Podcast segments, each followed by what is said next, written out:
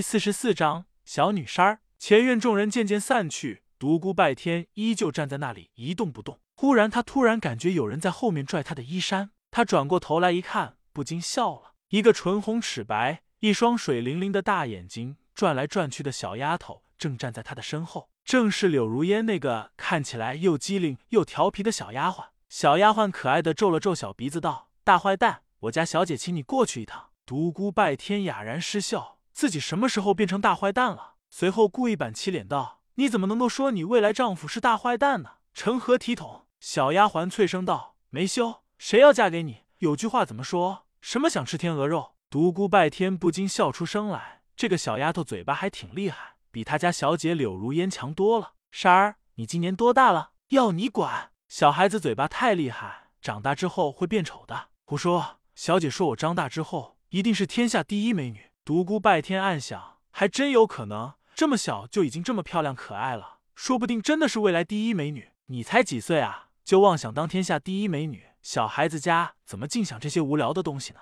快告诉我，你到底几岁了？要不然我不和你去见你家小姐。独孤拜天将几岁声音说的大大的，真是个大赖皮。告诉你就告诉你，又没有什么关系。我今年十四岁了，听好了吗？大坏蛋，大赖皮。独孤拜天不禁苦笑。恐怕今后这个小丫头都要叫自己大坏蛋、大赖皮了。他随珊儿径直来到了柳如烟的房内，望着如花的容颜，他内心多少有些忐忑。他不想招惹上这个女人，他招惹不起。要是让他小镇的那帮朋友知道他在刻意回避一个绝色美女，一定要惊呼：这个小子是不是发烧烧糊涂了？独孤拜天道：柳姑娘，你找我有什么事吗？没有事就不能找你聊聊吗？当然可以，不过这样对你名声不太好吧？哼，我想问问你刚才的比武结果。刚才那么大的响声，简直吓死人了。没想到两个血肉之人竟然有那么大的威力，居然将前院弄成了那样子。独孤拜天详细的将刚才的经过说了一遍。柳如烟道：“刚才他们那样拼斗，你站在旁边不害怕吗？”独孤拜天道：“我们站得远远的，根本没什么，只是觉得这场比武真的很精彩。”莎儿在旁边道：“骗人！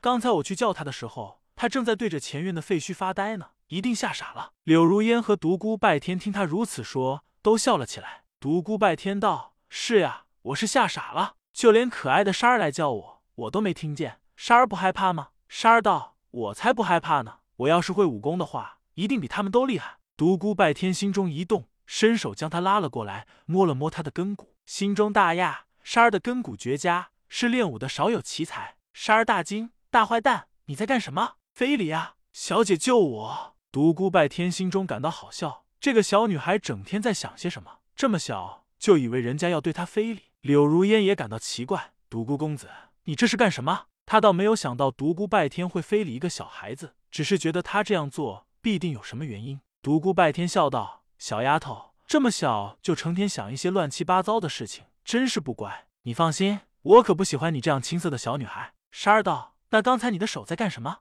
我再摸一摸你的根骨，看是不适合练武。如果适合的话，我就送你一套武功秘籍。谁知道？哎，沙儿听他前半句时，显然很高兴，他是非常习武功的。可惜没有人指点。可是听到他的后半句，脸色不由紧张起来。他以为独孤拜天说他不适合练武。独孤拜天看他如此神色，不由笑了起来。可惜根骨虽好，但人家不领我情，说什么非礼？沙儿果然机灵，一听此话。立刻拉住独孤拜天的手道：“独孤公子，难怪我家小姐不请别人，专门将你请来。我现在才发觉你果然与众不同。看你气宇轩昂、仪表不凡的样子，在江湖中一定少有敌手。就请你教珊儿武功吧。”说着，一双小手摇晃起独孤拜天的手臂来，脸上露出渴望的神色。珊儿，你在胡说些什么？柳如烟一脸羞红，她可没想到珊儿会这样说。她飞快的瞟了独孤拜天一眼，见他根本没有什么反应。这才放下心来，独孤拜天愣住了，他可没想到这小丫头会说出这样一番话来。这是一个十四岁的小丫头吗？他只能在心里暗叫早熟小人精。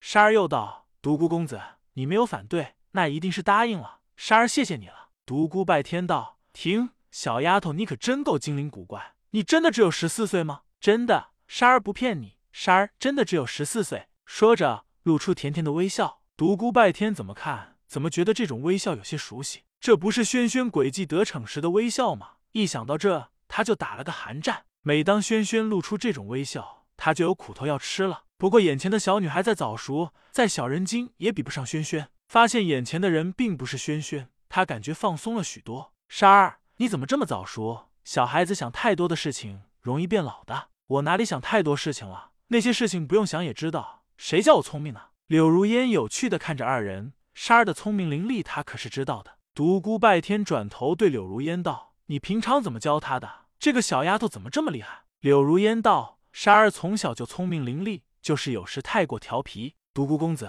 你真的要教沙儿武功吗？其实如烟也有一些武功高强的朋友，但一直没有请他们教她。我觉得一个女孩子家成天舞刀弄枪很不好。独孤拜天知道，因为他所接受的教育使他不能认同女孩子习武这种事。既然他不愿意沙儿学武，自己又何必多此一举呢？独孤拜天笑道：“既然如此，沙儿还是和你家小姐多学些女孩子应该学的东西吧。”沙儿急得要哭。柳如烟却以为独孤拜天被扫了颜面，生气了，忙道：“既然莎儿你如此想学武，就和独孤公子学吧。”莎儿大喜：“小姐，你真的让我学武了？太好了！等我学好武功以后，就不用婆婆他们保护你了，有我保护你就行了。”柳如烟道：“小滑头，这下你满意了吧？我如果再不答应你，你是不是又要和上次一样，一个月不理我？”沙儿俏皮的吐了一下小舌头，紧接着又缠上独孤拜天的手臂：“公子。”你快教我武功吧！你急什么？武功秘籍我还没有带来，怎么教你？什么？你在骗我？你根本不想教我武功！独孤拜天耐心的跟他解释道：“沙儿，你听我说，是这样的，我这里虽然有几套威力奇大的武功，但并适合女孩子练。过些日子我会送给你一套神奇的功法，包你喜欢。”他说的是事实，他的九转功法还不完善，根本无法叫人惊涛千重，至刚至猛，练功时凶险异常，九死一生。显然更不适合。去掉前两种功法，就剩下冥王不动了。但这个小丫头怎么看也不像一个能够安安静静修心养性的人。沙儿道：“那套功法有何奇特之处？”独孤拜天转眼望向柳如烟道：“柳姑娘，你还记得我给你说的洛天宫的四师徒吗？就是将你打伤的那些人。对，就是他们。我发觉他们的功法不错，在这么炎热的夏天，居然可以弄出美丽的雪花来，既漂亮又凉快。”就是他们这次不惹我，让我发现有这等奇功，我也要去见识一番。接着，他又将飞花飞叶落天功在两人面前吹嘘了一番，无非是练成之后寒暑不侵，且可以欣赏美丽的冰花雪叶。经过他这样大吹特吹一番，就连不喜爱武功的柳如烟都心动了，更不要说莎儿了。莎儿早就听得如痴如醉了。莎儿拉着独孤拜天的手道：“公子，你什么时候将那套武功送给我呀？”独孤拜天想了想道：“两个月之内吧。”要那么久？对我还有些事情要处理。他说的是实情。这些天他的收获很大，他要找个没人的地方静修一段时间。柳如烟突然开口道：“你要去洛天宫偷盗吗？会很危险的，还是别去了。”独孤拜天道：“我才不会干那种小偷小摸的事情呢。我要去学过来。放心吧，我肯定没事。不过等我得到心法以后，怎样才能送给你们呢？”柳如烟道：“你可以到望月城去找我们，那里有我的一个私人田园。最近演出太累了。”我要到那里调整一段时间。接着，三人又天南地北的聊了一些有趣的话题。过了一会时间，独孤拜天起身告辞，柳如烟主仆一直将他送出门外，尤其是莎儿更是异常殷勤，抢先跑过去帮他开门。从柳如烟的屋中出来，他径直向后院的临时大厅走去。